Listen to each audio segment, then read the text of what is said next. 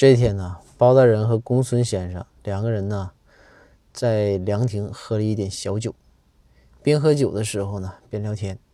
包大人呢，就非常这个语重心长的就说：“说公孙，你说我吧，大家都说我黑，你说我觉着我其实也不是很黑，你说是吧？”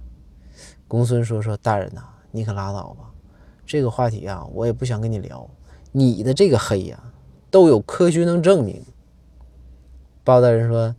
说公孙，你这就抬杠了啊！你这么一说，我心情非常的不开心、不高兴。说你怎么证明啊？还科学的证明？那？说你你还来劲呢？公孙说：“说大人你别着急啊，你别着急。”于是呢，公孙从兜里掏出一部智能手机，而将这个手机的这个亮度啊调整成自动亮度，然后把这个手机的屏幕对准包大人的脸。这个时候就看手机的屏幕由最亮逐渐的降到了最暗。这个时候包大人一句话也没说，默默的喝了一杯酒。